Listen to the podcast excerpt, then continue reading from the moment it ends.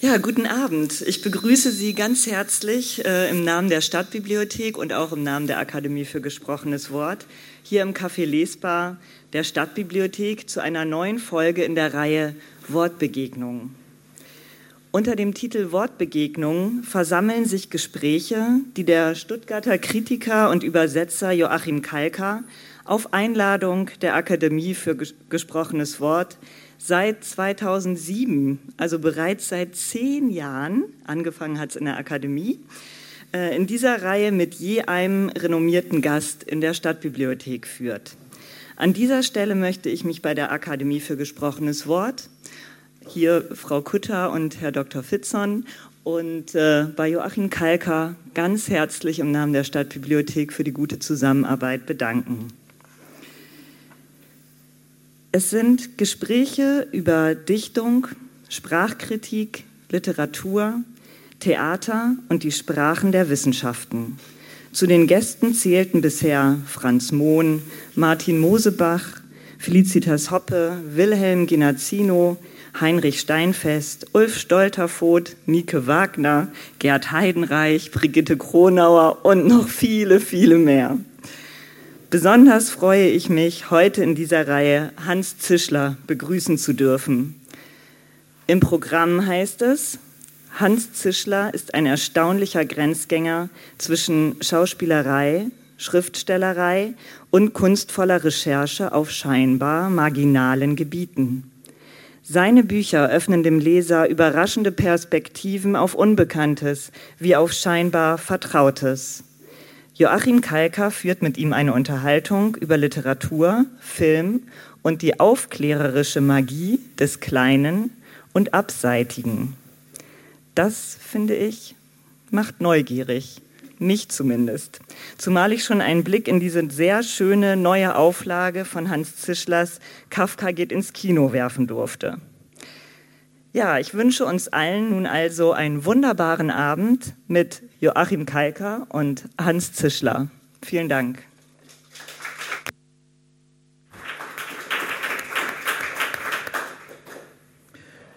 Ich danke Ihnen und begrüße Sie meinerseits sehr herzlich, meine Damen und Herren und äh, habe eben bei der Verlesung des von mir formulierten Einladungstexts gedacht, besser kann man das gar nicht formulieren.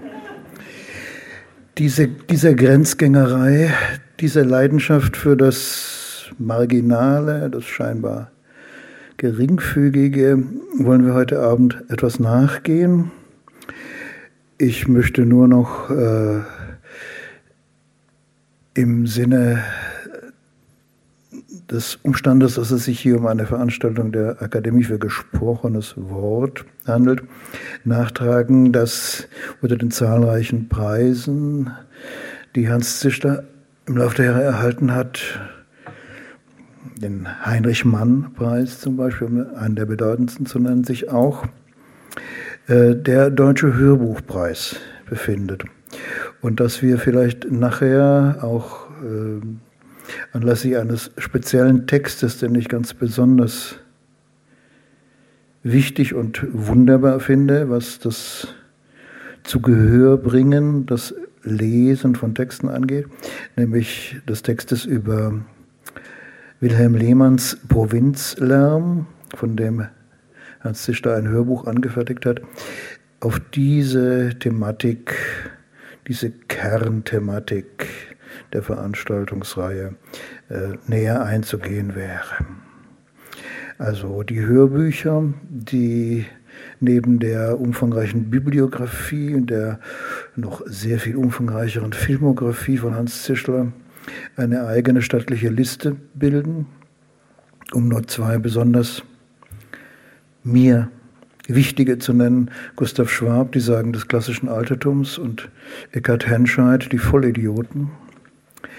Äh, die Hörbücher bilden durch die subtile Praxis des, des, des Vorlesers Hans Zischner so etwas wie ein Propädeutikum des literarischen Vortrags.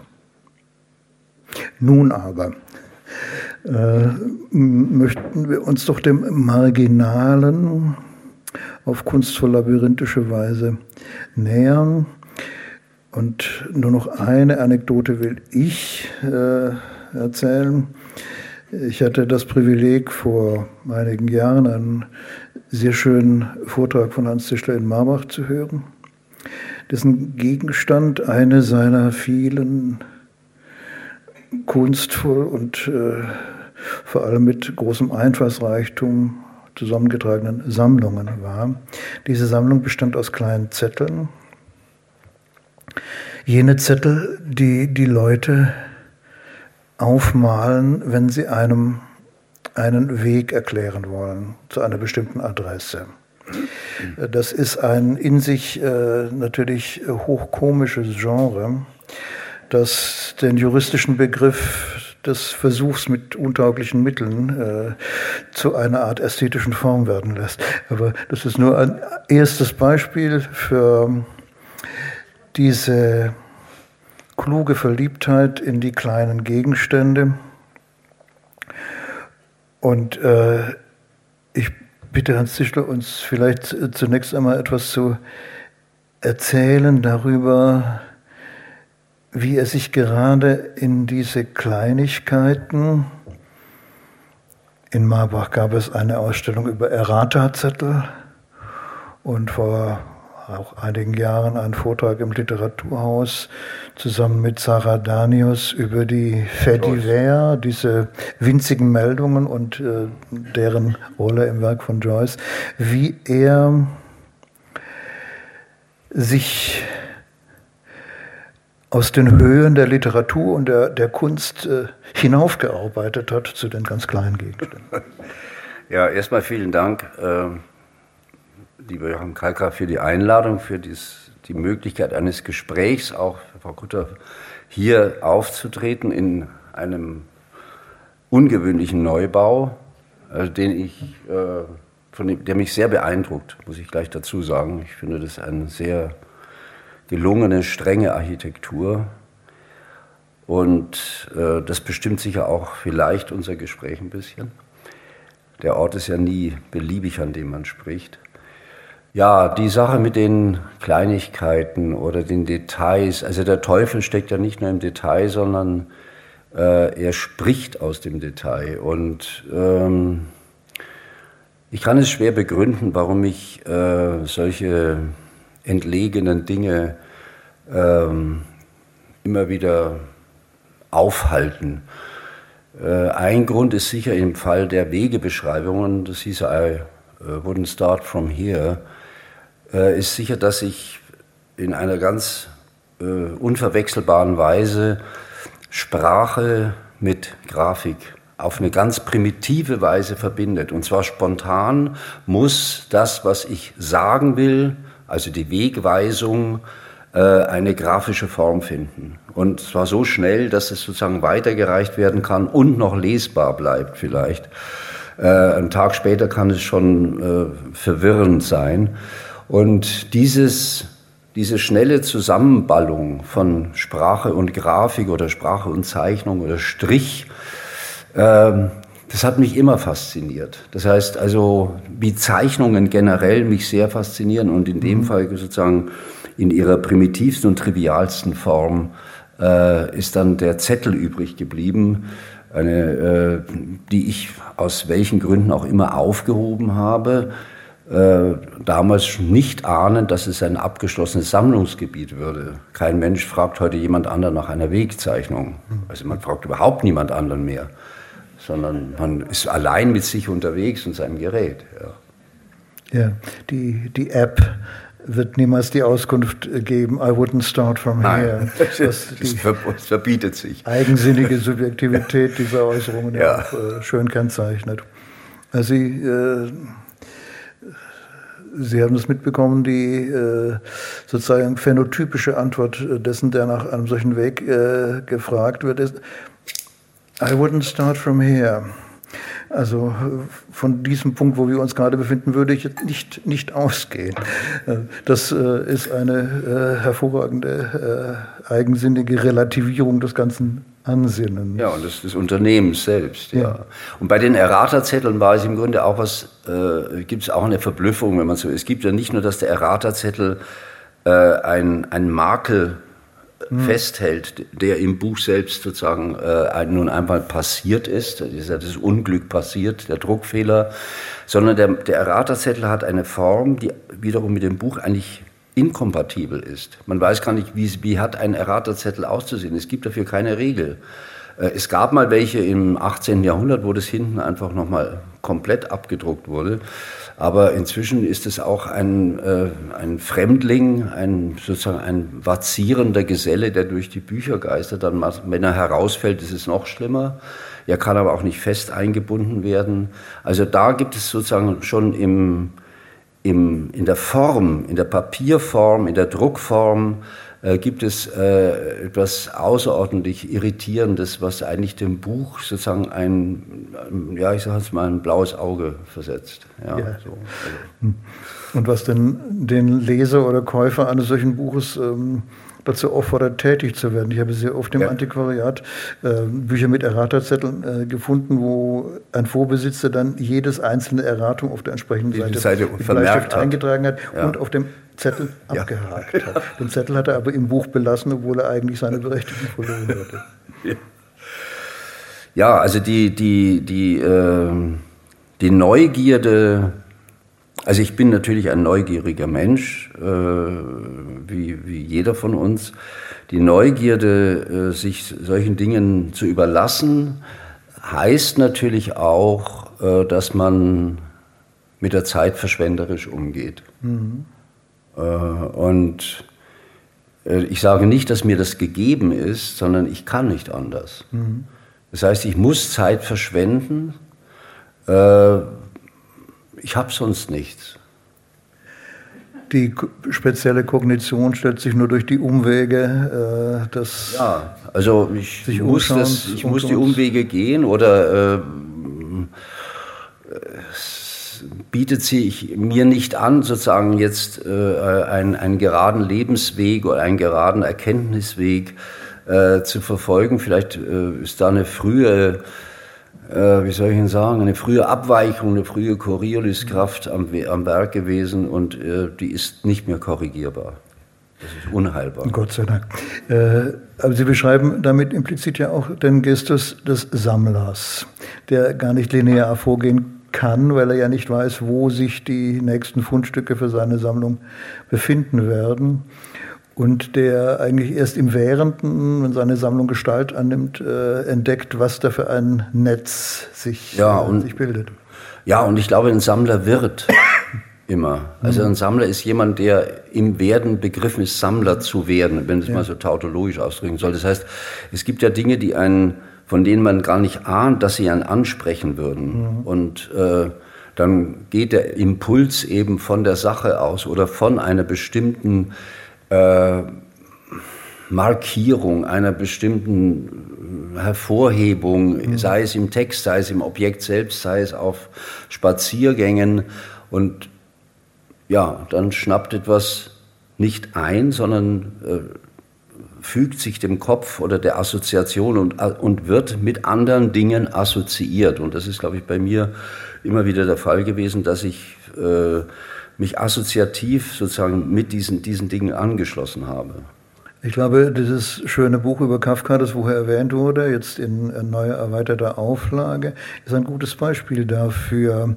Äh, es ist ja auch äh, sehr erfrischend, dass Kafka, der so etwas wie der große, allergrößte Heilige, äh, der nicht nur der neuen Literatur, sondern überhaupt unseres, äh, unseres ganzen, ähm, unserer ganzen Wahrnehmung in einer säkularisierten Welt ist. Also es gibt nur einige andere Figuren von Celan über Primo Levi, vielleicht bis Frida Kahlo, die so einen diesen sakrosankten Status haben. Bei Kafka ist es ganz besonders potenziert und nun wird einmal vorgeführt, wie er, und zwar mit ganz großen Augen und äh, völlig äh, unschuldig verzaubert ins Kino geht und dort äh, Filme wie Die weiße Sklavin und äh, dergleichen mhm. anschaut. Ähm, wie kam es zu dieser, das ist ja eine, eine Sammlung von verschiedenen Indizien im Werk und äh, verschiedenen Assoziationsstücken aus der Zeitgeschichte, der Filmgeschichte. Wie kam es zu diesem Sammlungsimpuls? Ja, das ist eigentlich eine, eine Lückengeschichte. Mhm. Also ich hatte, äh, ich habe 1978 einen Film gemacht für den WDR. Mhm. Damals wurden noch Filme für den WDR gemacht, die nicht äh, sozusagen Fiction waren, sondern die dokumentarisch oder literarische Themen hatten. Und mein Film hatte den Titel Amerika vor Augen, also Amerika als Titel, als Buchtitel mhm. des Romans oder Kafka in 43 Minuten 30 Sekunden. Das war die, die Länge des Features. Länger durfte kein Film sein, also musste man in diese 43 Minuten. Das Rühren, dass einem noch eine gewisse Anzahl an gemessenen Sekunden ja, zugebildet 30 Sekunden, das war einfach. Und im Verlauf der, der, der Be Beschäftigung mit diesem Thema bin ich auf, äh, in der Lektüre des, der Tagebücher und der, der von Brot herausgehenden Briefe an Felice Bauer eben auf einige mh, hm, mir seltsam und unerklärlich erscheinende Lücken gestoßen, nämlich dass immer wieder Kino erwähnt wurde, mhm. wurde das Wort Bild auftauchte.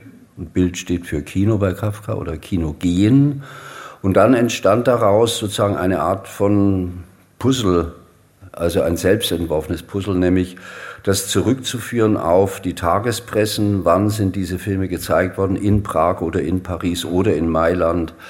Äh, und das fügte sich langsam zu so einem Netz von, von äh, Kinobesuchen. Und was daraus entstanden ist am Ende, ähm, ist deshalb sozusagen ist die, die Unterhöhlung dieses großen Kafka, äh, die hat sich von selbst ergeben, mhm. nämlich der Kinogeher. Mhm. Es ist einfach sozusagen, wenn man so will, ist das, ist das Buch die, die, die Physiognomie eines Kinogehers, mhm. der, der eben Franz Kafka hieß. Und darüber hinaus wollte ich auch nicht mehr machen. Äh, das ist jetzt nicht falsche Bescheidenheit, sondern es ist eigentlich nur der Versuch, schon allein mal dieses äh, doch sehr große Feld der der Low Culture, mhm. äh, der, der, so der, der, trivialen und banalen Vergnügungen, der Vergnügungssüchtigkeiten äh, einfach mal zu äh, abzuschreiten und äh, mit Kafka eben abzuschreiten. Das waren, glaube ich, allesamt Filme, die keinerlei äh, emphatischen Kunstcharakter hatten. Mit Ausnahme von The Kid, äh, mhm. den, den, er nur erwähnt, dass ja. er ihn jetzt, Chaplin, mhm. Chaplin von The Kid, waren das sehr triviale Filme, mhm. also äh, kitschige Filme, mhm. äh, banale, äh, kurzweilige Filme, die allerdings eine Gemeinsamkeit aufweisen. Also wenn man mal absieht von diesem sehr bedeutenden Film über äh, Palästina-Film, über die Rückkehr mhm. nach Zion, ein Propagandafilm für, den, für die Siedler aus äh, Mitteleuropa nach Jerusalem oder nach Palästina auszuwandern. Mit Ausnahme dieses Films waren das Filme, die unter dem Gebot der Attraktion standen. Mhm. Das heißt, die Erzählung, die Narration äh, dieser Filme ist sekundär. Mhm. Wichtig war die Attraction, also dass mhm. man durch bestimmte, also das Kino hat sich selbst sozusagen attraktiv gemacht mit diesen Filmen und äh, hat in dieser Form auch die Zuschauer erreicht. Diese frühen Kinos muss man sich fast wie Jahrmarktsbuden vorstellen. Ja, äh, einerseits Jahrmarktsbuden bis 1908, also wo sie quasi Zelte waren, also ambulante Kinos. Und dann kippte das Ganze in ein stabiles Kino, in große, immer größer werdende Säle. Äh, Paris war da führend äh, mit doch 1909 bereits einem Kinosaal mit äh, 3000 Zuschauern. Also das heißt, die Projektionsmöglichkeiten mhm. sind auch technisch gesehen äh, äh, sehr schnell gewachsen. Aber was noch viel wichtiger ist, und da eigentlich bin ich dabei, ein drittes Buch darüber zu machen, äh, ist was anderes, nämlich ähm, die Tatsache, einen dunklen Raum aufzusuchen mhm. und sich von einem mechanischen Spektakel mhm. überwältigen zu lassen und das immer wieder mhm. unter verschiedensten Formen der Attraktionen ist etwas Neues. Das gab es vorher nicht. Das ist etwas vollkommen anderes als das Theater, als die Oper. In der Oper wird sozusagen eine, gibt es eine, also sozusagen ein konventionelles Verhältnis zwischen Zuschauer und Bühne. Äh, das ist durch die Literatur sozusagen geregelt oder zumindest definiert. Im Kino ist das mechanische Spektakel im dunklen Raum, in dem ich hm. mich vereinsamen kann oder für mich sein kann und gleichzeitig mit anderen bin, ist ein absolutes Novum. Das ist nur durch technische Möglichkeiten bereitgestellt worden. Und äh, ich glaube, dass die, die wir, es ist sehr schwer, sich heute das noch vorzustellen, wie attraktiv oder wie bedeutsam und wie neu, äh, umstürzend neu das war. Also es gibt äh, äh, es gibt einen amerikanischen Filmhistoriker, Abel, der jetzt genau darüber ein riesiges Buch geschrieben mhm. hat, weil wir das, das haben wir, wir halten es für ganz normal ins Kino zu gehen oder dunkle große Säle aufzusuchen mit fantastischen Projektionen. Das war neu, das war sozusagen, da war was. Das war eine Erweiterung der, der Wahrnehmungsform. Der Wahrnehmung und auch der, der sozusagen der Aperzeption aber auch der, des passiven Genusses. Also man wird fortgeschwemmt von diesen Bildern, von der Bewegung und lässt sich da mitziehen. Also das, äh, ich habe es an einigen Stellen versucht äh, zu erwähnen. Ich habe es vielleicht zu wenig betont noch.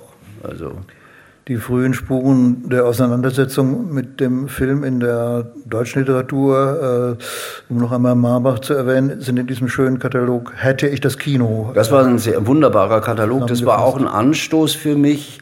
Äh, die, die Hauptarbeit für den Katalog hat Fritz Güttinger gemacht, mhm. der, der äh, sehr verdienstvolle Schweizer Filmkritiker, mhm. der eigentlich Lehrer für Englisch und Geografie war, der in seinen großen Ferien die gesamte englische Weltliteratur übersetzt hat. Mhm. Hatte mir mal erzählt, das ist meine Ferienzeit, hat er gesagt. Und es waren diese, diese Malesse-Bände. Er hat auch über Übersetzen ein schönes, mhm. ganz schönes Buch gemacht.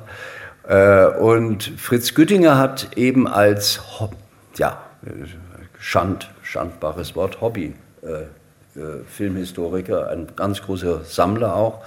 Der hat dieses wunderbare Wort von der Filmlückengeschichte. Die, die Eindeutung Steckenpferd klingt ja, etwas gediegener. Das hat er auch. Ja, ja, aber. Und Filmlückengeschichte war seine Definition. Das heißt, äh, von den 20.000 Filmen, die bis 1919 in Deutschland gezeigt wurden, kennen wir 700. Ja. So. Mhm. Und dann sagt er, das ist die Filmgeschichte. Mhm. Diese 700 Filme plus einige Erwähnungen, mhm. Titel und, und, und. Und damit hat ja. er eigentlich sozusagen auch schon mal ein gewisses Rahmen vorgegeben, in dem, sie, in dem man sich da bewegt. Und das war dann, naja, und äh, in, in meinem Fall hatte ich sozusagen eine relativ hohe Trefferquote, muss ich sagen, weil es ist ja jetzt zu dem Buch eine Edition mit vier DVDs erschienen im Münchner Filmmuseum. Und ich habe tatsächlich von den von Kafka erwähnten etwa 35 Filmen gibt es äh, 20, äh, die noch da sind. Und das ist relativ viel. Das ist eine glückhafte Statistik, ja. ja. Was auch damit zu tun hat, dass Kafka ein sehr. Ist die weiße Sklavin dabei? Ist weiße Sklavin ist dabei, natürlich. Äh, es gibt einen Film, den ich immer noch suche, das ist Sklaven des Goldes äh, den er sehr vehement beschreibt, mhm. ganz kurz, und der ist immer noch verschollen, aber er heißt nicht, dass es ihn nicht mehr gibt. Den Beweis, dass es einen Film nicht mehr gibt, ist sehr schwierig. Nur noch den kurzen Hinweis auf eine der wichtigsten Vergegenwärtigungen dieses frühen Filmerlebnisses in der deutschen Literatur, Thomas Mann, der Zauberberg. Eine wunderbare Schilderung dieses in einem dunklen Raum sitzens und etwas noch nie Dagewesenes Erlebens. Ja, und Thomas Mann hält genau dieses Neue eigentlich, ja. man spürt das. Ja. Und das ist äh, seltsam, dass wir, natürlich äh, die Gewohnheit hat es überformt. Hm. Unsere Gewohnheit sozusagen ist taub geworden gegenüber dieser Neuigkeit, ja. diesen neuen Empfindungen. Damals neuen Empfindungen. Wir haben ein schönes Beispiel, wie durch das äh, Anfertigen eines solchen ja, Netzes aus ähm, Assoziationen, das dann über einen scheinbar bekannten Grundriss, nämlich den des Lebens und Werkes äh, Kafkas, gelegt wird, eine neue Konfiguration entsteht. Und äh, das zweite Buch, äh, das in den letzten Jahren ähm, mich ganz besonders begeistert hat und Hans Zichter verfasst ist, Berlin ist zu groß für Berlin.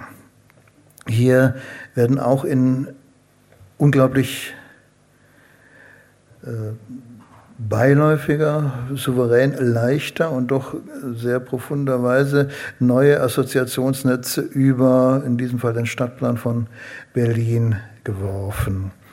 Ähm, wäre es vielleicht möglich, äh, dass Sie uns ein Beispiel aus diesem Buch zu Gehör bringen? Ja, es ist ein Buch, das äh, eigentlich auch sich sehr stark mit äh, dem Gang durch Berlin, durch Berlin gehen, also mhm. einer sehr weitläufigen Stadt, wo egal welchen Weg man wählt, mhm. alles dauert mindestens eine halbe Stunde. Also das ist der Ausgangspunkt und auch der Kern des Titels, dass äh, es diese lange Tradition auch der urbanistischen Kritik gibt. Berlin ist ein Moloch, äh, wird immer größer, überrennt die Landschaft. Ja, fast 1000 Quadratkilometer. Ja. Und, aber in der schieren Ausdehnung mhm. eben. Und eine, eine Stadt, die... Ich habe äh, vor kurzem einen Stadtplan gesehen äh, von 1900, interessanterweise von 1945 von der französischen Armee, mhm. äh, wo Paris und Berlin überblendet werden. Ja. Mhm. Und äh, Paris geht eben viereinhalb Mal da rein. Ja. Also in dieses Berlin mit, mit sehr viel mehr Einwohnern. Ja. Berlin hatte die höchste Einwohnerzahl von Berlin war 1932, es waren 4,2 äh, Millionen. Mhm. Heute sind wir bei 3,7 etwa. Also nur als äh, ja, und das, das durch die Stadt gehen hat natürlich auch eine sehr dunkle Seite, nämlich wenn im Jahr 1939 Gertrud Kolmar, die Nichte von Walter Benjamin, eine sehr große Dichterin, die in Berlin geblieben ist, weil ihr Vater nicht mehr auswandern wollte oder konnte, ein bedeutender Jurist, in der wilhelminischen Zeit, äh, zurückbleibt als Berliner Jüdin. Und da lese ich mal einen kurzen ja, äh, Auszug vor. Äh, es beginnt mit einem Brief an die Schwester in der Schweiz und sie, Gertrud Kolmer hatte die Fähigkeit, ja Nachlass liegt in Marbach, äh, an die Schwester, die Briefe an die Schwester, die hatte die Fähigkeit, weil sie in der, während des Ersten Weltkriegs, sie konnte sehr perfekt Französisch und Englisch, in der Zensur gearbeitet hat, wusste sie, wie man an der Zensur vorbeischreibt. Das heißt, wenn sie die Schwester in der Schweiz schreibt, werden die Briefe kommen alle vollständig an. Denn sie schreibt so, dass man nichts äh, sozusagen äh, bemängeln kann. Mhm. Und äh, das hat ihr geholfen, Dinge zu erzählen, die andere, wenn sie direkt ausgesprochen würden, nie durchgekommen wären. Äh, ja, das Kapitel heißt, eins sah ich alles in Umrissen, nur in Silhouetten als Scherenschneider. Das ist ein Zitat von ihr. Schlafwanderin hellwach, Gertrud Kolmer. Ich bemühe mich übrigens, meiner hiesigen landschaftlichen oder vielmehr unlandschaftlichen Umgebung Teilnahme zu erweisen. Ich muss vorausschicken, Gertrud Kolmer ist in Falkensee aufgewachsen, auf dem Land, dann in Westend in einer Villa und war sehr sozusagen der Landschaft äh, in der Gegend von Falkensee verbunden und sie mussten dann aufgrund der Ghettoisierung in die Stadt nach Schöneberg ziehen. Und aus Schöneberg schreibt sie diesen Brief. Mhm. Ich ging vorgestern die Martin Luther, dann die neue Winterfeldstraße entlang, Straßen also, die ich noch wenig kenne. Ich bemerkte plötzlich etwas verdutzt, dass ich entgegen meinen früheren Gewohnheiten die Häuser, die Läden, die Menschen, die mir begegnen, eigentlich gar nicht erblicke. Du musst aufmerken, Acht geben, befahl ich mir selbst. Schön, fünf Minuten später hörte das Sehen schon wieder auf, war mein Blick gleichsam nach innen gekehrt, wie in der Schulstunde bei einem verträumten, unaufmerksamen Schüler. Nun werden wir bald ein halbes Jahr hier sein und ich bringe es einfach nicht fertig, zu dieser Gegend in ein Verhältnis, ein erträgliches oder unerträgliches zu kommen. Ich bin hier so fremd wie am ersten Tag. Vielleicht liegt das auch an dem Unpersönlichen, dem Wesenlosen dieses Gebiets. Wenn wir in einem anderen Teil Berlins wohnten, würde es am Ende anders sein. Aber möglicherweise kann ich mich an das Leben in einer sehr großen und naturfernen Stadt überhaupt schon nicht mehr gewöhnen. Auch wenn ich dort geboren bin. Alte Bäume verpflanzt man nicht. Im Mai 1939 schreibt die Dichterin Gertrud Kolmer, die sich seit 1933 wieder Gertrud Sarah Chutzisner nennen muss, an ihre jüngere Schwester Hilde in der Schweiz. Und was dem unbefangenen Blick wie eine melancholische, stadtmüde Betrachtung erscheint, ist eine diskret kodierte, die Zensur unterlaufende Mitteilung, in der die zunehmend bedrückenden Lebensumstände in der Judenstadt im bayerischen Viertel geschildert werden, in der sie nach dem Zwangsverkauf des Hauses im ländlichen Finkenkrug mit ihrem Vater leben muss. Pläne für eine Emigration haben sich zerschlagen, weil sie fürchtet, den Vater allein zurücklassen zu müssen. Ab 41 zur Zwangsarbeit verpflichtet wird sie im Rahmen der sogenannten Fabrikaktion im Februar 1943 nach Auschwitz deportiert und dort ermordet. In dem hier zitierten Brief läuft sie durch ein ihr gänzlich unbekanntes Berlin.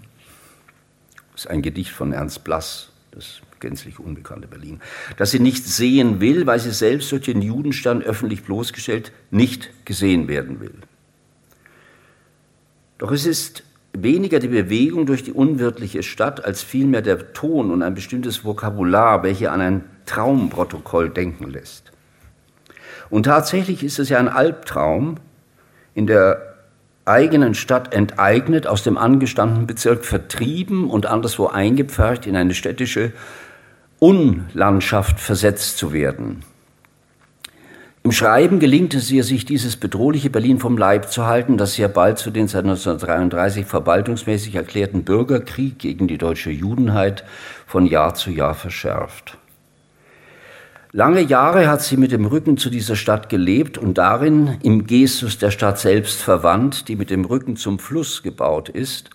Sie geht ihren Weg nach innen, in die Dichtung, was sie von der äußeren Stadt wahrnimmt, ist eine Stadt, die nicht mehr die ihre ist. Das Spazierengehen in den Straßen ist hier nichts für mich. Vielleicht, wenn das vielleicht Jahre hindurch so fortgehen soll, aber die Zukunft ist dunkel, schreibt sie zehn Tage nach dem Überfall Deutschlands auf Polen. Und wenige Tage später, ich schrieb dir wohl schon einmal von meinem Gefühl der Unwirklichkeit unseres Berliner Lebens, auch dieses vermag meine detachierte Haltung zu fördern. Es ist inzwischen noch stärker, noch bannender geworden und besonders außer dem Hause auf der, die Straße, auf der Straße habe ich oft ein Empfinden von Betäubung, Benommenheit und sehne mich vergeblich danach zu erwachen.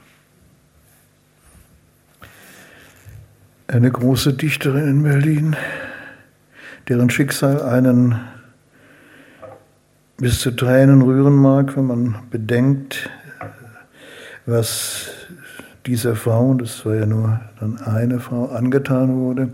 Ich erinnere mich, wie ich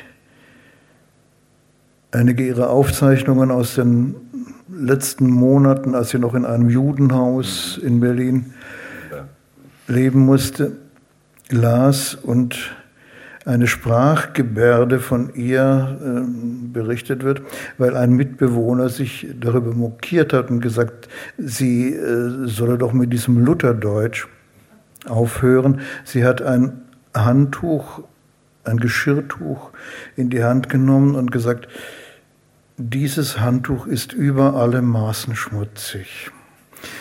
Das ist ein komisches und äh, gleichzeitig natürlich entsetzliches Detail, äh, dass jemandem, der so in der deutschen Sprache auch gelebt hat, äh, das angetan wurde.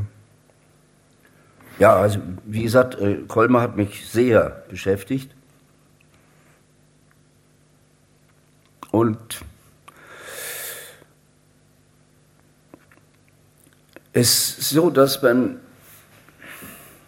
das ist immer die Frage, worauf man sich einlässt in, in in einer Stadt. Also wenn man sagt, man lebt jetzt ja in dieser Stadt. Äh, und die Lektüren mehren sich äh, und äh, die Geister und Gespenster werden auch nicht weniger. Das heißt, man lernt dann die Stadt mit Hilfe der Literatur mhm. und durch sie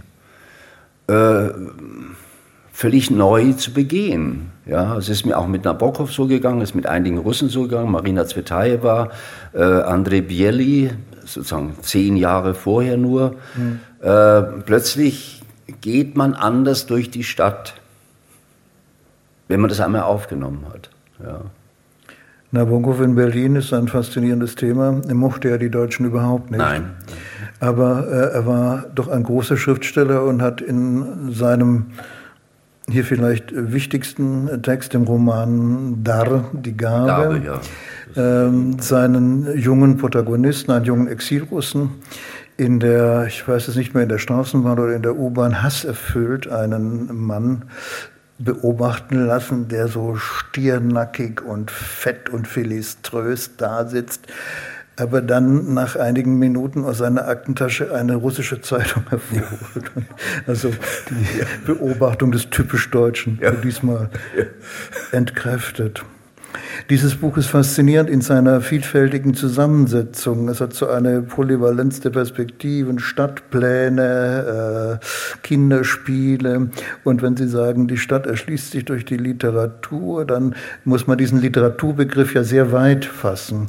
Äh, auch jene Literatur zum Beispiel, die von, vom Naturhistorischen ja. Museum erzählt, das für Sie ein ganz besonders wichtiger Referenzort ist, wenn ich an den äh, schönen Text vom Schmetterlingskoffer ja. denke.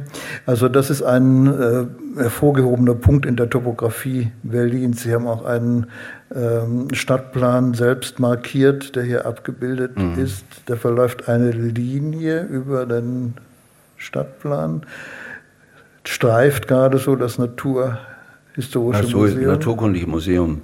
Ja, das, das Naturkundliche Museum ist ein besonderer Ort in mehrfacher Hinsicht. Äh, zum einen, weil es äh, eigentlich etwas in sich versammelt, was mir nicht behagt, nämlich die äh, sozusagen zu Tode gebrachten Lebewesen, die dort alle eingeschreint oder äh, in, in als Nasspräparat, Nasspräparat äh, uns anstarren oder, oder äh, von uns angestarrt werden wollen und äh, lehrreich und äh, so weiter sind, aber natürlich die Naturgeschichte auf ihre Weise nochmal erzählen. Zum anderen ist es ein Ort, der ähm, für mich ganz persönlich äh, noch eine ein, sozusagen als, als eines seiner Inkunabeln den Archeopteryx mhm. äh, birgt, nämlich der wurde gekauft und er, äh, diese oder der Londoner, das ist nicht genau auszumachen, stammt aus den Steinbrüchen meines, äh, meiner Vorfahren. Und äh, es war für mich immer sehr seltsam. Also immer, wenn ich Solnhofener Platten sehe, werde ich zurückversetzt. Also kann man nichts dagegen machen in, in meine Heimat, in diese Solnhofener Schieferheimat. Und der Archeopteryx ist ja nur sozusagen, das war ja Filmlückengeschichte, wenn Sie wollen, Missing Link, lange Zeit gehandelt mhm. als also ein bedeutender sozusagen Übergang von äh, von den, A, von den Fischen zu den Aves. Aber das, das ist auch noch eine Besonderheit, wenn man den dort sieht und sagt, der war mal in der langen Altheimer Hart, äh, dann äh, muss man das erstmal alles zusammenkriegen, äh, was, was da gewandert ist. Der Gegensatz Natur und Stadt, äh, ja. der auch bei dem Kulmer-Zitat anklang, äh, ist an verschiedenen Punkten äh, Ihrer Schriften immer wieder spielerisch evoziert. Sind Sie denn von Ihrer eigenen Lebensgeschichte her ein Kind der Natur? Ja, also zumindest der, der ich bin sozusagen ein Kind, das in einer sehr ungewöhnlichen Landschaft aufgewachsen ist, nämlich also in dem Sollenhofer Bruchgebiet. Das ist ein äh, in, mm, sehr eigentümliches Gebiet, äh, das sich heute übrigens vollständig wieder verwandelt, verändert hat. Äh, in, das ist also der fränkische Jura, der sozusagen das Pendant im Schwäbischen hat, also fränkische Alb oder Schwäbische Alb, aber das ist eine völlig andere Geologie. Äh, die sozusagen auch anthropogen ist, nämlich durch Menschen verändert worden ist. Und das sind eben diese Solnhofer Platten, die sich da zu riesigen Schütten aufgetürmt haben. Äh, Christiane Gollwitzer, die hier ist, ihr Vater, sie hat dort auch ihre Kindheit Jahre verbracht und der hat es mal wunderbar gezeichnet, die Kinder, die sich in diesen Schütten, die quasi so Ausguckspunkte in, die, in, die, in eine ferne Welt darstellen. Äh, das war schon etwas, was mich ähm, ja sehr, sehr mitgenommen hat. Ich habe darüber auch mal einen Aufsatz geschrieben, äh, der hieß äh, Die schönste Mondlandschaft auf Erden. Äh, und zwar da fügt sich etwas vielleicht noch anderes, ein, sozusagen ein ganz materialistischer äh, Vorstellung von Literatur, nämlich das mit den Blättern in den Steinen. Mhm. Diese Steine äh, haben ja, sind besonders schöne, bunte oder farbige Steine mit Dendriten, also das heißt also quasi japanisch anmutenden Verläufen. Das sind Eisen-Mangan-Verbindungen. Andererseits gibt es die Versteinerungen selbst, die mhm. quasi einen sozusagen als besonderes Glücksfall äh, ein vor Augen treten und die Blätter, aber die, diese Schiefer nun einem vor einem liegen wie große Folianten auch. Mhm. Also da gibt es sozusagen eine Doppelung, wo man aus dem schieren äh, Natur- oder Landschaftserlebnis in, in etwas zurückversetzt wird, in eine Art von, von ja, ich würde mal sagen, einer äh, chaotischen Bibliothek. Wo das Buch der Natur tatsächlich ja, aufgeschlagen vor einem liegt. Das Buch der Natur in, in seiner trivialsten und gleichzeitig geologisch anschaulichsten Form. Ist denn der Sollenhofener Schiefer nicht auch äh, durch seine chemische Beschaffenheit äh, das Mineral, das die Entdeckung der äh, Lithografie ja, ermöglicht hat? Ja, die Lithografie kommt von, es wurde ja erfunden von Senefelder, dem hm. Sollenhofener, der Sollenhofener war und eine revolutionäre Erfindung für, hm. die, für die gesamte Drucktechnik war und äh, nur eben mit dieser Substanz. Nur, nur dieser äh, Stein hat diese mhm. Möglichkeit, dieser, dieses äh, sozusagen der, der, der in dieser Form der Reproduktion. Und ich bin auf eine sehr kuriose Weise an diese äh, Lithografie zurückgebunden worden durch meinen verstorbenen Freund Gilles Ayot, mhm. der in dem, der ein französischer Maler und Lithograph eben war und der äh, die große Fähigkeit hatte, unmittelbar auf den Stein zu zeichnen. Und er hat eine Serie von wunderbaren Tierzeichnungen gemacht, also Tierköpfen eigentlich. Und ich komme in Paris, wo ich ihn 75, 74 kennengelernt habe, mit ihm zu dem Lithografen Franck Bordas, den ich, mit dem ich heute noch zusammenarbeite und sehe von mir plötzlich die lithografischen Steine aus Sollenhofen. Und mhm. zwar in, in, in der allergrößten Ausmaßen. Die waren ja damals vor allem äh, wurden sie gebraucht für Kartografie, yeah. äh, also militärische Nutzung auch. Und es waren also fantastische Steine von einer unglaublichen Größe. Und die hatte eben Bordas alle in seinem Studio in der äh, äh Rue de Princesse versammelt und wiederum geerbt von Mourlot, dem Lithografen von Braque und von Picasso. Mhm. Das heißt, er hatte also quasi, das, der war sein Großonkel gewesen, Mourlot, und äh, plötzlich treffe ich da auf etwas, wo ich dachte, pff, ja, ist doch Sollenhofen eigentlich, aber natürlich. Äh. Und daraus ist dann ein Buch entstanden, wiederum mit Gilles Ayot, äh, äh, Jean-Christophe Bailly und Bordas, das heißt äh, Enzyklopädie aller äh, aller Tiere, einschließlich der Mineralien, ein besonders bescheuerter Titel, der mir eingefallen ist, weil äh, das einzige Mineral, das vorkommt, ist der Lithografiestein. Und äh, daraus sind dann eben vier große Bände mit Originallithografien entstanden. Und das ist ein Buch, das mir sehr am Herzen liegt.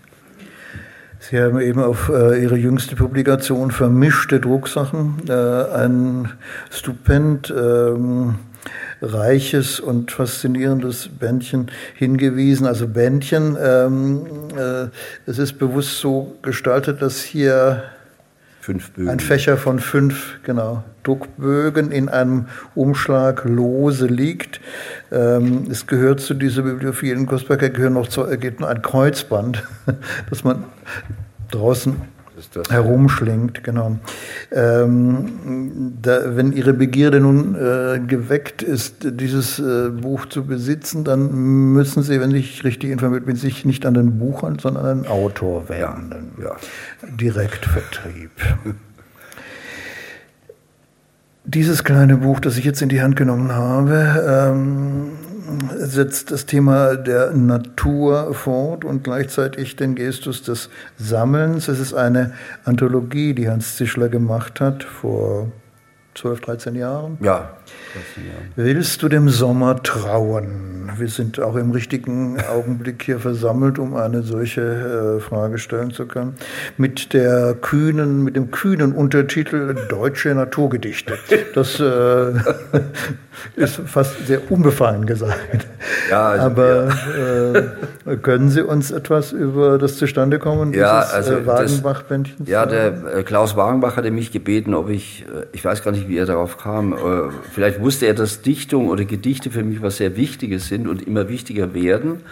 Und äh, ich trage auch gerne Dichtung vor, weil ich sage, das ist die vierte Dimension des Gedichts, äh, die gehört zum Gedicht unabdingbar dazu. Und er hat mich gefragt, ich, ich glaube, ich habe ihm, äh, ich habe wohl über Lehmann gesprochen. Das tue ich dann immer, dann werden die Leute ganz Wilhelm un, Lehmann, den großen unruhig. Naturlyriker. Ja, den Naturlyriker, als der auch verschrien wurde. Das und war auch, ja ein Schimpfwort so in der ja, Nachkriegszeit. absolut. so Und also Rühmdorf Flucht- hat ihm ein Flucht ganz böses gesellschaftlichen äh, Naturlyriker waren, das waren so die letzten. Mhm. So, also mit denen konnte man überhaupt nicht. Und wie auch immer, es kam dann äh, so, dass er mich gefragt hat, weil er wiederum als Liebhaber von Bobrowski, Mhm. Äh, also der ich auch bin, äh, natürlich diese Seite nicht verleugnen kann als und will. Liebhaber und auch als Verleger. Als Verleger und Freund von Bobrowski, ja. Und ja, dann fügte sich eins zum anderen und äh, ich habe dann angefangen zu sagen, gut, dann machen wir doch also aus der deutschen Lyrik des 20. Jahrhunderts eine Anthologie, die quasi durch das Jahrhundert schreitet und das ist dann äh, auch so, die ist hier alphabetisch äh, sozusagen gegliedert, damit man sich ein bisschen zurechtfindet und dann habe ich eben das versammelt, was mir ähm, was ich auch entdeckt habe. Und äh, dazu muss ich noch sagen, und das betrifft nun wiederum das Sammeln, ähm, ich bin im Gegensatz zum deutschen Buchhandel ein Liebhaber von Anthologien. Der deutsche Buchhandel liebt Anthologien überhaupt nicht. Also immer, wenn ich sage, Anthologie, sagen Sie bitte keine Anthologie. Anthologien. Das ist sozusagen, das ist verpönt, das will man nicht. Ähm, die Engländer haben die, ich glaube, die Engländer haben die besten Anthologien überhaupt von Lyrik gemacht. Von Nonsensversen gibt es, weiß nicht, also eine, mindestens ein Dutzend. Und äh, Anthologien sind für mich, ähm, ich habe auch viele Anthologien. Es gibt auch eine sehr schöne, zum Beispiel von Bobrowski. Äh, mein mich- liebstes Gedicht. Meine, ja, das ist ein. mein äh, Liebesgedicht, glaube ich, oder mein liebstes. Meine liebsten Gedichte. Meine liebsten Das ist Gedichte. eine, äh, ein Herausgebertitel nach Ja. dem Tod von Bobrowski. Ja. Bobrowski hatte die Angewohnheit, äh, äh, in sehr schöner Schrift Mit äh, Handschrift Gedichte abzuschreiben. Mhm. abzuschreiben und in einer Kassette diese Auswahl aufzubewahren. Die veränderte sich im Laufe der Jahre dann Ja. immer wieder und diese Anthologie fixiert praktisch den Zustand bei seinem Tod. Ähm, also ich weiß nicht, ob er bei aller hohen Achtung äh, vor Gertrud Kolmar, äh, glaube ich, sieben Gedichte Ja, von ihr in diese Anthologie aufgenommen hätte, sozusagen. Wenn er selber Also das ist eine ganz ungewöhnliche Anthologie, vor allem, also er, er eine, ich glaube, Klopstock ist einer der wichtigsten Autoren bei ihm. Äh, nur zwei Goethe-Gedichte, Rilke kommt nicht vor. Äh, also das gibt es, es gibt sozusagen äh, die in der in der in dem Gesch Geschmacksurteil oder in dem in dem Lieb, Liebhabereien oder in dem äh, von äh, Gedichten ist es außerordentlich aufschlussreich, durch Anthologien zu gehen. Er hatte auch eine wunderschöne kleine äh, Anthologie äh, von ja, spätbarocker Rokoko-Lyrik gemacht, die auch die Natur ins Zentrum stellt und den hinreißenden Titel trägt. Ein Zitat aus einem der äh, ausgewählten Gedichte.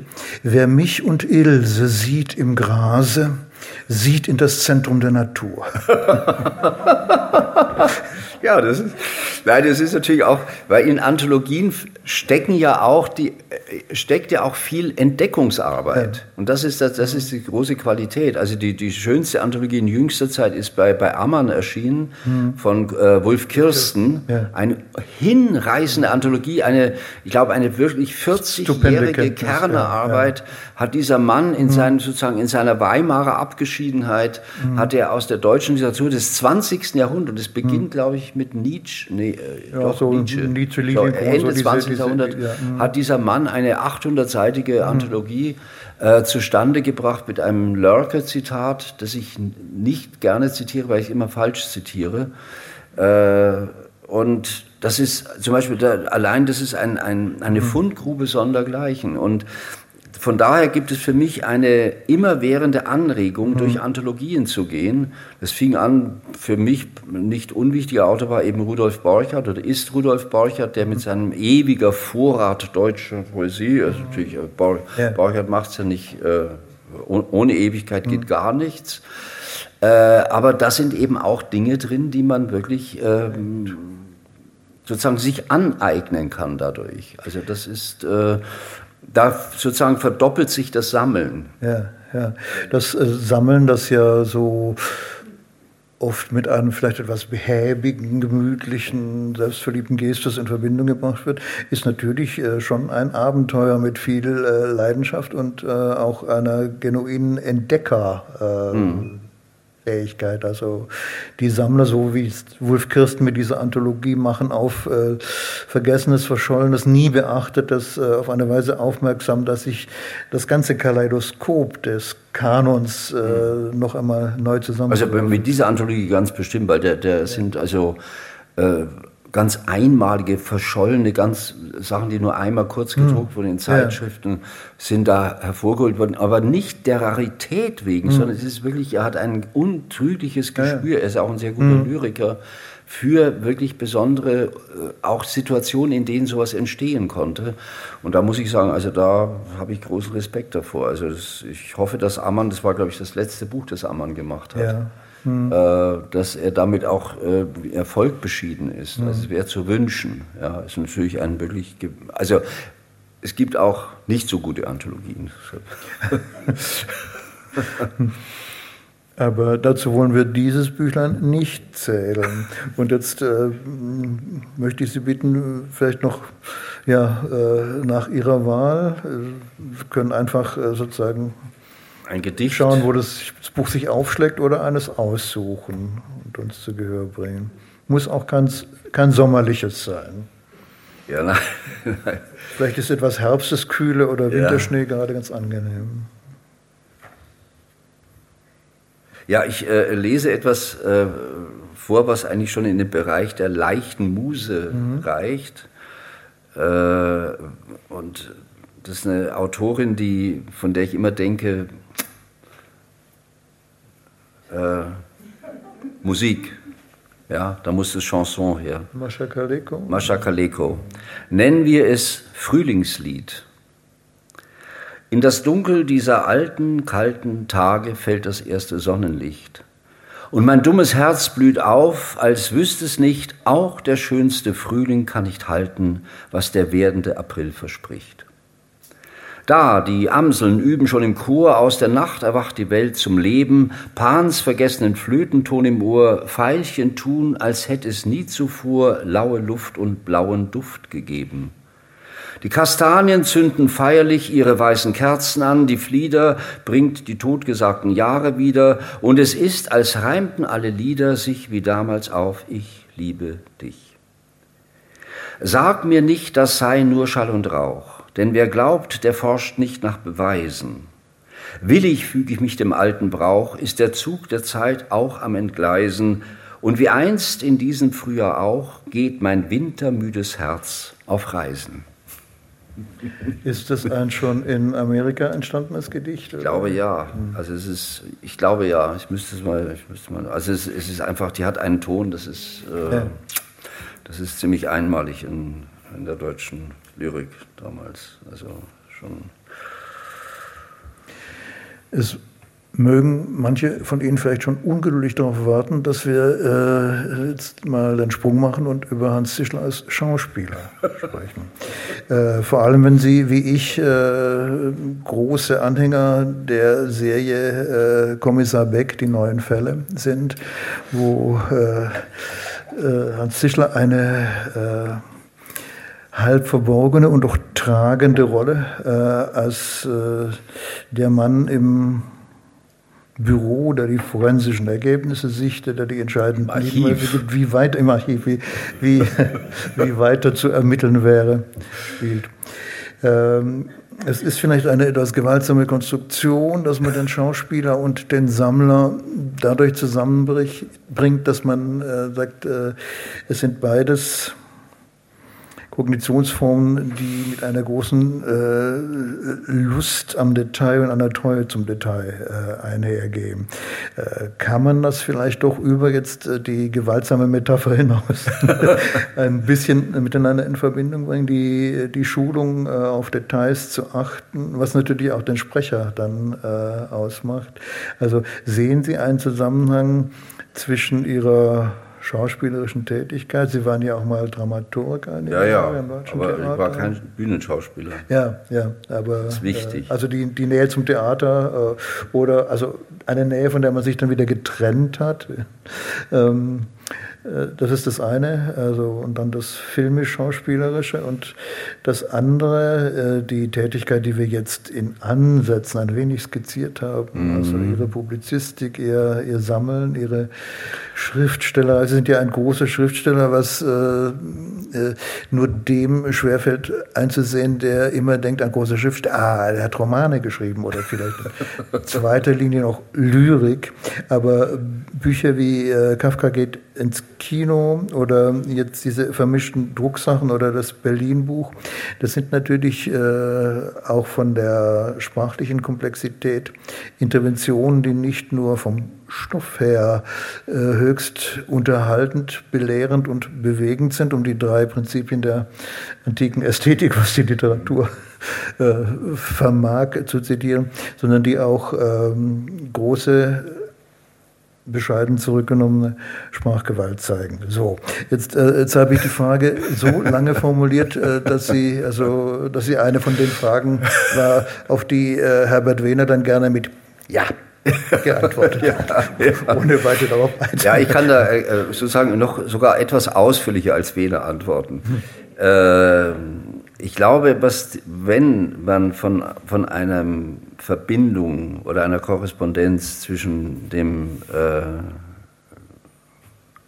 Schauspielerei und dem Sammeln oder dem Sammeln und Schreiben. Ja. Ähm, Sammeln als Schreiben, Schreiben als Sammeln. Ja, wenn man das, äh, also wenn ich das für mich beantworten soll, Sie haben, oder Ihre Frage auch beantworten sollen, die, die interessiert mich natürlich auch. Äh, man weiß ja nicht immer alles über sich, man weiß eigentlich zum Teil sehr wenig über sich. Ähm, ist es der Moment der Aufmerksamkeit mhm. oder der Geistesgegenwart? Mhm.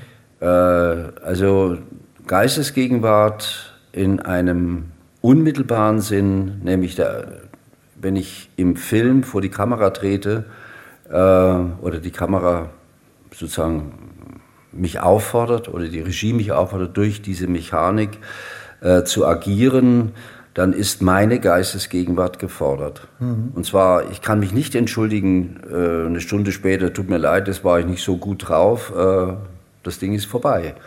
Im Gegensatz zum Theater, wo ich durch Proben sozusagen ja, un, unablässige Revisionen mhm. möglich, zur Möglichkeit habe, was sehr wichtig ist. Im Film kann das nicht der Schauspieler, nur der Regisseur, der sagt. Ja, der Regisseur kann sagen, das war ja. so nicht, aber es ist, äh, es ist jedes Mal ist, ist meine Geistesgegenwart oder meine zugespitzte Aufmerksamkeit gefordert oder unabdingbar. Mhm.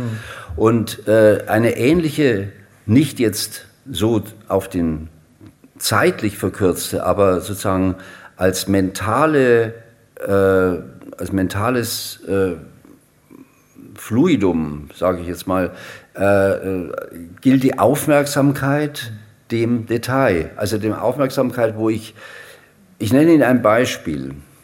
Das sind immer Beispiele sind zwar äh, gefährlich, aber trotzdem haben den Reiz alles gefährlich. Ja, und äh, deshalb sollen sie auch weiter reizen. Äh, wie Sie wissen, fotografiere ich ja auch. Mhm. Und zwar schon sehr lange und sehr ausführlich und sehr viel. Und es kommt wirklich vor, und ich habe es jetzt wieder kontrollieren können, dass ich an einer Sache vorbeigehe und merke, hier, hier ist ein Appell von, einem, mhm. von einer Situation ausgegangen, von einem Objekt, von einer Konstellation. Und ich kehre zurück. Mhm. Und das ist dann der Augenblick, wo ich mich entscheide zu fotografieren. Ja. Und das ist sozusagen eine bestimmte Aufmerksamkeit, die natürlich kann man die erwerben, man kann sie äh, pflegen, man sollte sie auch pflegen. Man, äh, es wird zu einer Art äh, zweiter Natur mhm. oder dritter Natur. Eine Art zweiter Natur, um zu sagen, jetzt muss ich meine Sinne mhm. so in sozusagen äh, ausspannen und aufspannen, um jetzt, um dann zugreifen zu können. Und etwas Ähnliches würde mhm. ich mit dem Schauspiel verbinden. Also bei der Fotografie weiß ich es ganz bestimmt, da ist ja. es, passiert es so. Was Sie von Ihrer fotografischen Praxis hier schildern, das äh, ist äh, im, im, im Film, vor allem im, im Slapstick-Stummfilm, der, der Double Take. Ja, genau, das ist noch genau einmal, das, noch dieses nochmal und dann. Mhm. Äh, und also wenn man, ich will es jetzt nicht über, überspitzen, es ist ja auch so, dass äh, oder, oder zu sehr äh, vielleicht harmonisch aufeinander beziehen. Nicht, un, äh, nicht unbedingt, sondern es gibt durchaus Dinge, die sind unvereinbar eine Harmonie bleiben. zwischen Subjekt und, ja, äh, und, und ja. Gegenstand. Und es gibt sicher Momente, wo ich, äh, wo ich mit mir selbst unvereinbare Dinge passieren und dann sage ich, na gut, das äh, tue ich eben auch ja. und ich habe nicht immer Erklärungen dafür parat. Also das davon, aber, aber sagen wir so, die, die Lust oder die Möglichkeit, sich überraschen zu lassen mhm. äh, und davon einnehmen zu lassen, äh, die äh, möchte ich mir doch bewahren. Also das ist eigentlich so das, was mich so äh, hält auch. Darauf ja. würden wir auch zählen. Äh, ich habe vorher von dieser Publikation hier gesprochen, die Sie nur beim Autor bekommen können. Es gibt jetzt noch eine Steigerung. Diese wunderbare Publikation, die hier liegt, die können Sie gar nicht mehr bekommen, weil es nur noch dieses eine Exemplar beim Autor gibt. Aber das personifiziert so eine Parallelaktion zum Fotografieren sozusagen, nämlich äh, das äh, sozusagen permanente, unbewusste Lauern auf bestimmte äh, Trouvaillen des, des Sprachlichen, die hier dann ähm, von einer äh, Künstlerin mit äh, einem Suse Wiegand, schönen äh, Revers, auf der, auf, im Revers äh, gestaltet wurde. Äh, Aber vielleicht mischen wir das jetzt und Sie, Sie lesen die ersten drei vor. Ja, ich, äh, die ist zu lang, aber es, geht, es heißt im Wortlaut, das ist 1997 entstanden und das sind äh, ähnlich wie die Wegezeichnungen, sind es Sätze, die mir begegnet sind im Alltag. Also einfach äh, wie jedem von Ihnen äh, mit äh, sehr merkwürdigen und eigentlich behaltenswerten Sätzen konfrontiert wird. Man traut seinem eigenen Sinne nicht. Und wenn man sie nicht aufschreibt, sofort sind sie verloren. Also das kann, ich erzähle Ihnen eine aus dem Kopf, die, ich noch, die hier noch nicht drin ist.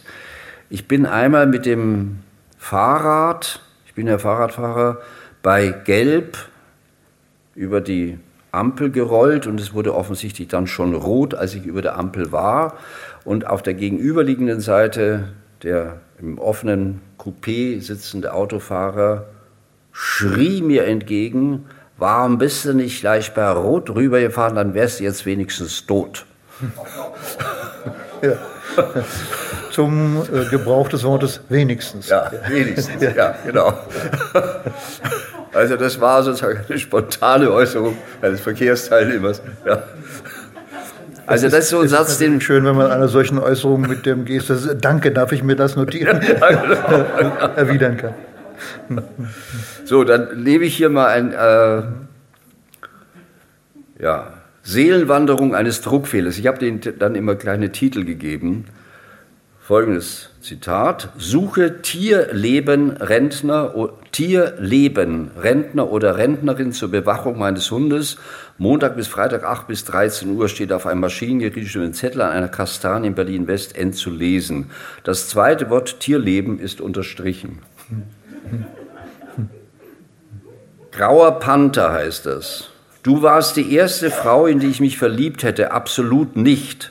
War halt so, weil ein Platz frei war. Wer weiß, was geschehen wäre, wenn woanders ein Platz frei gewesen wäre, sagt der etwa 80-jährige stark sehbehinderte Mann zu seiner neben ihm sitzenden, nur wenig jüngeren Frau an einem sonnigen Herbstnachmittag in einem Waldcafé in Grunewald.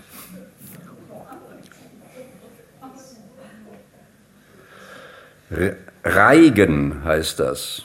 Während einer gemeinsamen Geburtstagsfeier von L und L, Architekten in Berlin, L ist auf den Tag ein Jahr älter als L und wird von diesem deshalb gelegentlich als der Senior genannt, stellt die Architektin K. dem Architekten S. ihren Tischnachbarn zur Rechten vor. Darf ich dir Herrn N, den Ex-Mann von G, vorstellen? Worauf S. ohne N auch nur hinzugucken äh, ausstößt, war der nicht der Ex-Mann von G?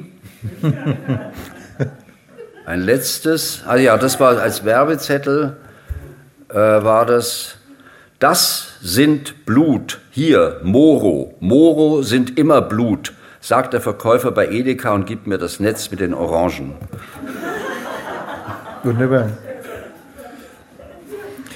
Das ist äh, entzückend komisch, aber es sind eben auch alles Illustrationen einer Fähigkeit, äh, auf äh, die Trivia äh, des äh, alltäglichen Diskurses äh, so zu reagieren, dass sie eben nicht mehr trivial sind, sondern eine zum Teil sinistre, zum Teil ja, ja, bei, weitere Bedeutung annehmen. Ja, weil Sie haben ja darauf hingewiesen, also bei in dem Buch mit Sarah Danius, da war es eben dann wirklich, ja. da, da, steht das Fediver im Zentrum, mhm. also das Fediver, als, was wir als die vermischte Nachricht oder aus aller Welt bezeichnen, also die absolut... Im Französischen noch den wunderbaren Ausdruck äh, Chien écrasé, also die überfahrenen Hunde. Äh, ja.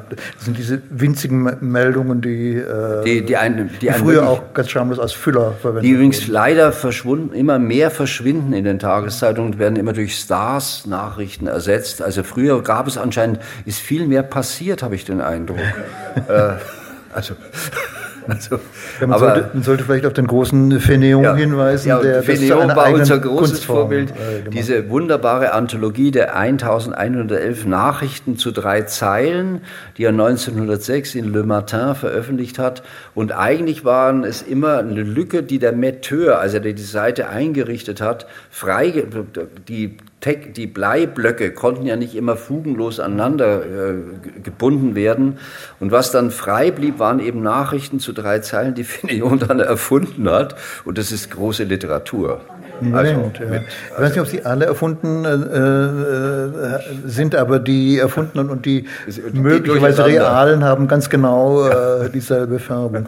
Ein großer Autor, Félix Fénéon, Weggefährte der Anarchisten und Surrealisten seiner Zeit und äh, ja, großer, großer Publizist. Ja, habe ich sehr bewundert. Also hat Rimbaud als ersten verlegt, ja. Äh, hat mhm. Apollinaire entdeckt, also war ein von, mit Mallarmé befreundet, der für ihn beim Anarchistenprozess ausgesagt ja, hat, genau. er kann keiner mhm. Fliege etwas zuleide mhm. tun, obwohl er hatte eine Bombe geworfen. Aber äh, ja, Fénéon ist eine große Figur. Ja, äh, Fliegen waren auch nicht gemeint. Nein. Wir haben jetzt ein wenig äh, umkreist, was so Kategorien wie ja, Abseitigkeit, Marginalität, auch Winzigkeit des Anlasses äh, für, äh, für einen produktiven äh, Charakter haben können. Äh, solche äh, kognitiven Steifzüge lassen sich natürlich nicht streng systematisieren und durch eine überwölbende Theorie würden sie auch irgendwie äh, durch Lächerlichkeit erschlagen. Aber trotzdem, äh, ein Prinzip kann man, glaube ich, schon äh, darin entdecken, dass man äh, die großen Gegenstände eher skeptisch ansieht, verschmäht oder ihnen nachsagt, sie seien zu groß, Berlin. oder sich äh, einem Gegenstand wie Kafka jetzt äh, durch diese zärtlich-tückische Seitenperspektive des, des, des Kinogehens nähert. Und äh, dass man eben auf die, auf die Kleinigkeiten setzt, die, die schon fast wieder weggeworfenen Zettel. Ich habe mich manchmal äh, bei der äh, Lektüre ihrer Publikationen oder beim Zuhören bei solchen äh, Vorträgen oder Veranstaltungen an einen äh, großen Moment der Literatur des 19. Jahrhunderts erinnert gefühlt. Das ist der grandiose Kolportageroman äh, Die Mohikaner von Paris von Dumas, der damit beginnt, dass in diesem riesigen Labyrinth Paris einige junge Leute äh, Lust auf das Abenteuer haben. Und einer schlägt vor, wir machen es wie die Alten. Es weht ein starker Wind durch die Straßen von Paris und man nimmt jetzt einen fetzen Papier, der auf dem Boden liegt, und wirft ihn in den Wind und sagt, wir gehen jetzt diesem Papier nach.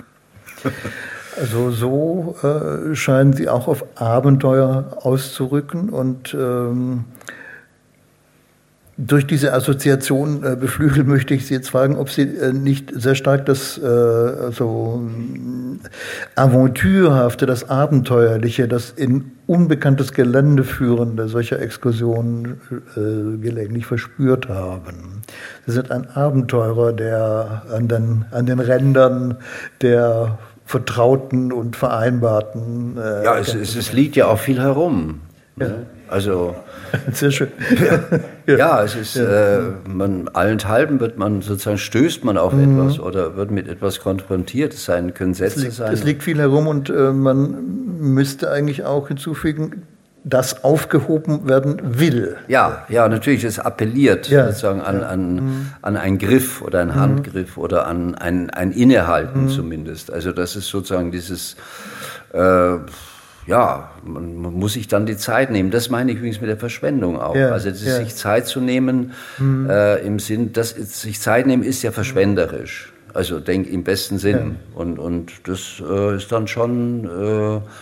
Lohnenswert, denke ich. Ja, also lohnenswert im Sinne, ich habe ja nicht, ich würde mal umgekehrt sagen, es gibt nicht wenige Sachen, die mir missglückt sind. Wollen ja. Sie uns ein oder zwei davon nennen? Na, mein Studium.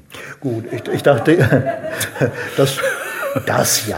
Ich dachte jetzt an bestimmte äh, Vorhaben, Projekte, äh, die, die Sie begonnen haben. Ja, natürlich kann ich Ihnen auch welche. Ich meine jetzt äh, literarischer oder künstlerischer Art. Äh, ja, also ich würde sagen, dass mir äh, die Theaterregie hm. zum Beispiel äh, eigentlich missglückt ist. Also ich habe zwar sieben Inszenierungen gemacht, ähm, aber das war, darauf lag kein Segen.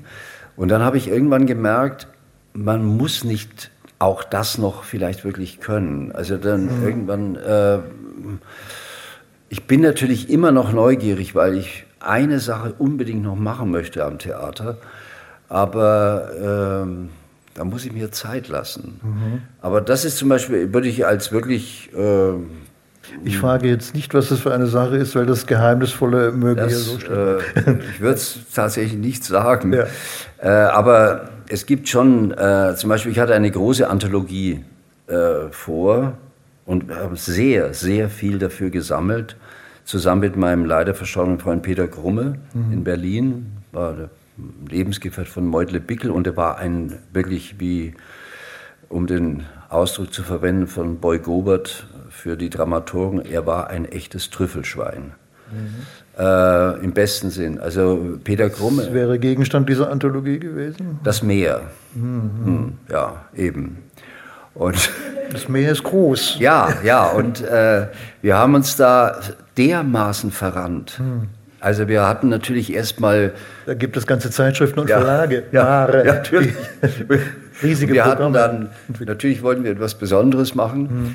Mhm. Äh, und das war ausufern, leider, wie der Gegenstand selbst. Und äh, ich glaube, nach zwei Jahren haben wir das dann, ohne das formell zu verabschieden mhm. oder uns davon zu lassen, äh, haben wir das einfach dann äh, versandete das eben. Und ich habe jetzt in, dem, in, dem, in seinem Nachlass, der mir auch noch übergeben wurde, und in meinem plötzlich diese, diese also wir sollten das aber unbedingt verfolgen. Und ich sage Ihnen, und dann auf kam 400 dann, Seiten, vielleicht mit dem Titel Ein kleines Meer. Ja, genau, ja. Und dann kam zu allem Überfluss oder zu allem Verdruss noch, hat eine auch leider verstorbene Freundin aus Paris als sie davon hörte, dass wir über das Meer eine Anthologie vorhätten, eine Anthologie sollte es sein natürlich. Mhm. Also, und es waren auch sehr schöne Sachen dabei, wie Sie sich vorstellen können. Ja, so Fischzüge. Schenkt uns von Simon Les mhm. diese zwei Bände über das Meer. Ja. Heimtypisch. Die, die, Sache war gemacht. Der, ja. der, Mann hatte, ohne uns zu informieren, mhm äh, ja. hat er das Ding bereits. Also das ist, äh, das ist Aber tragisch. ich bin sicher, dass es da zwar eine bedeutende Schnittmenge äh, ja. geben Ja, muss, sicher, aber, aber es war, es war aber es ist natürlich so, dass natürlich der Aufwand, das Suchen mhm. und, und ja. äh, dieses in entlegenste Dinge sozusagen einzutauchen, mhm ich erinnere mich, dass ein Freund in New York mir eine Illustration äh, besorgt hat. Ich konnte es überhaupt nicht fassen, aus einer Zeitschrift der 50er Jahre, wo erzählt wird, Alexander der Große, man halte sich fest, habe eine Taucherglocke mhm. bauen lassen, mhm. um auf dem Grund des Meeres zu wandeln. Mhm. Es war eine mittelalterliche Mittelalterliche Alexander-Roman, ja. Ja. ja. Hm. das ist aber nachantik. Ne? Also, ja, das ist nachantik, ja, aber es war hm. sozusagen natürlich. Ja, ja. Äh, was auch, ihm er hat sich auch in die Lüfte erhoben. also er war ja alles. Also er war sozusagen. Mhm. Und also solche Fundstücke waren dann natürlich äh, Sand am Meer, aber wie auch immer. Also auf jeden Fall. Ähm, das war ein sehr gescheitertes Projekt. Wir hatten ein zweites Projekt. Äh, jetzt ist interessant, weil ich wollte die gerne auch mal auflisten.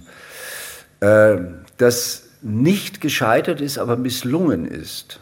Da muss man noch einen Unterschied machen. Nämlich wir hatten äh, die ernsthafte Absicht, äh, die italienische Reise von Goethe, also nicht die von Herder, sondern von Goethe, äh, zu einem ähm, Mehrpersonen-Sprechstück zu machen, kein Theaterstück. Mhm.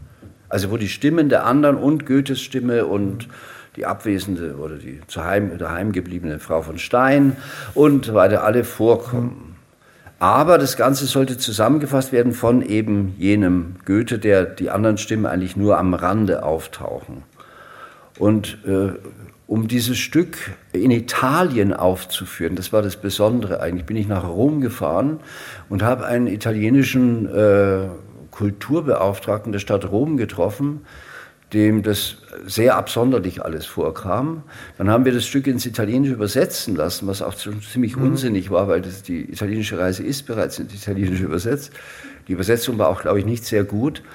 Ähm, und wie wir dann später gehört haben, soll äh, Klaus-Maria Brandauer das Stück auch vorgetragen haben, aber wir haben davon nie weiter Wind bekommen. Es war nur irgendwann mal, äh, dieses misslungene Stück ist sozusagen, hat da, da, es war natürlich, der Fehler lag in, in, in der, im Gedanken, nämlich warum soll ich aus Goethes italienischer Reise überhaupt ein Sprechstück machen wollen?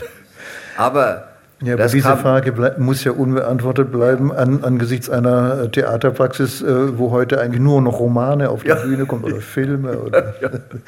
Also das ist auch so ein, äh, ja, es hat sich lange hingezogen. Mhm. Und, äh, aber andererseits habe ich mit Peter Krumme die beste Derrida-Übersetzung gemacht, äh, nach, dem, nach der, also wirklich gute Derrida-Übersetzung über einen wunderbaren Essay über Warburton. Mhm auf die ich heute noch stolz bin. Das ist das Scribbler heißt es. Das ist ein fantastischer Aufsatz von Derrida. Und den haben wir dann in einem Sommer zusammen übersetzt und es war, das war, das war gelungen. Ja, das ist dann so, ja. Aber es gibt viele misslungene Dinge, also die da. Äh, ich habe einen Film geplant äh, mit eigenen Mitteln, Les Adieux, nach, einem, nach dem, äh, äh nach dem äh, Thema von Beethoven. Mhm. Und davon habe ich bestimmt 40 Stunden gedreht mit zwei jungen Schauspielerinnen mhm. und äh, nichts.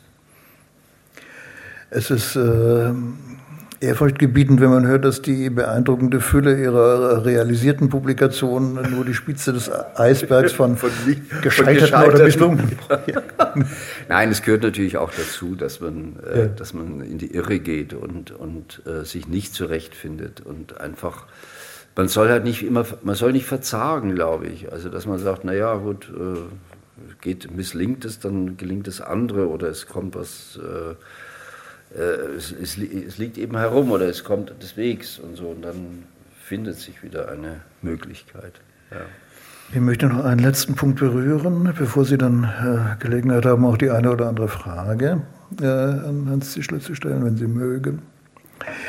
Wir haben jetzt über diese, äh, diese lauschende und hellsichtige Aufmerksamkeit äh, gesprochen, die sich sozusagen dessen, was herumliegt, äh, erbarmt und es aufnimmt. Das hat so einen, das ist ja auch ganz richtig, so einen sozusagen franziskanischen, fast erbarmungsvollen Gestus. Äh, komm her, du Zettel. Aber äh, ich möchte noch äh, aus dem Vorwort zu diesem zu dieser Gedichtanthologie zitieren.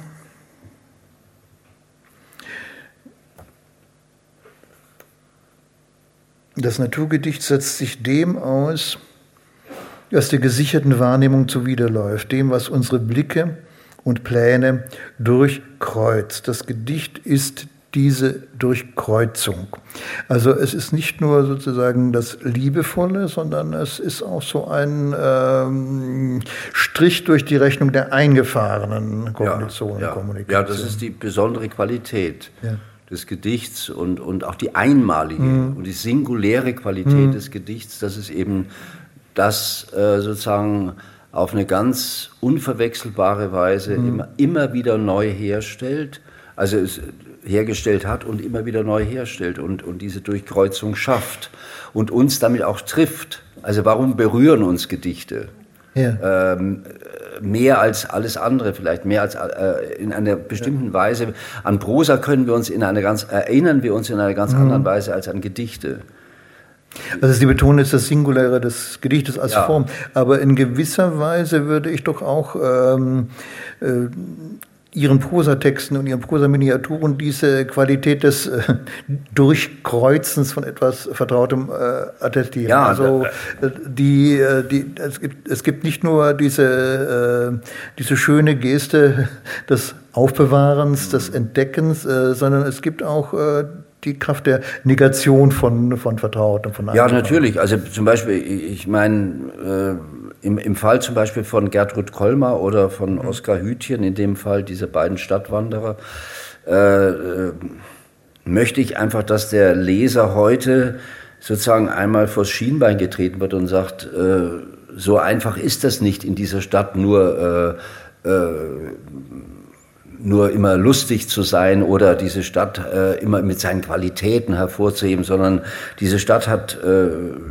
Abgründe und, und und man muss halt sie entsprechend aufdecken und, und auf sie mhm. hinweisen können. Und die Sprache, die ich dafür dann sozusagen äh, mobilisiere äh, oder überhaupt aufrufe, das ist eigentlich dann das, was mich am meisten beschäftigt. Also es gibt einen Autor, über den wir heute noch nicht gesprochen haben, der für mich am prägendsten oder der, der mich am stärksten geprägt hat und immer noch prägt, das ist Francis Ponge. Mhm. Äh, Ponge ist jemand, der die Sprache in einem Maße sozusagen zum ihrem eigenen Gegenstand gemacht hat, wie ich es von keinem anderen Autor kenne. Er kommt zwar von Lucrez her, aber er hat es wirklich er vermocht, äh, äh, der Sprache etwas abzulauschen mhm. äh, und, und sie in Bereiche zu führen, die bisher nicht erschlossen worden waren. Und da aber, kommt auch diese Natur. Aber eben auch durch äh, absolute Konzentration auf Konkretes. Ja, also absolut. Zum Beispiel könnte er über diesen Tisch hier ja, äh, 100 Seiten schreiben. Er hat über, er hat über den Tisch einen wunderbaren... Seite um Seite sehr ja, spannend. Ja. Er hat über den Tisch einen wunderbaren Vortrag, äh, Text geschrieben. Er hat über das Vortragen... Mhm 1947 äh, äh, einen fantastischen äh, mhm. Text gemacht, wo er am Schluss dann sich vor dem Tisch verbeugt und sich bei dem Tisch bedankt, dass er so freundlich war, ihm sozusagen die, diese eine Stunde zu gewähren, an dem er diesen Vortrag halten konnte. Äh, das ist, ähm, also es ist ein Autor, der mich, der mich, äh, der mich nicht mehr loslässt. Mhm. Ja, also ist in Deutschland vielleicht in den letzten Jahrzehnten bekannter geworden durch das Notizbuch vom Kiefernwald, das Peter Handke übersetzt hat. Äh, früher schon in diesen großen Anthologien äh, von Gerd Henniger. Und, aber heute leider äh, natürlich, ja gut, das ist aber das Schicksal. In Frankreich ein kanonischer Autor, zwei, ja, zwei dicke ja, Bände ja, ja, der bei Bibliothek. Ja.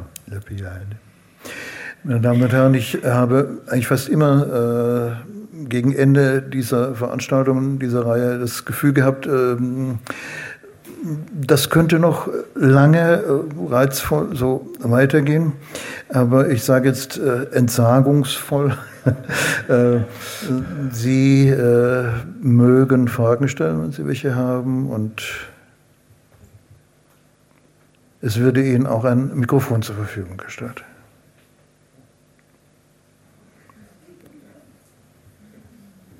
Ich weiß nicht.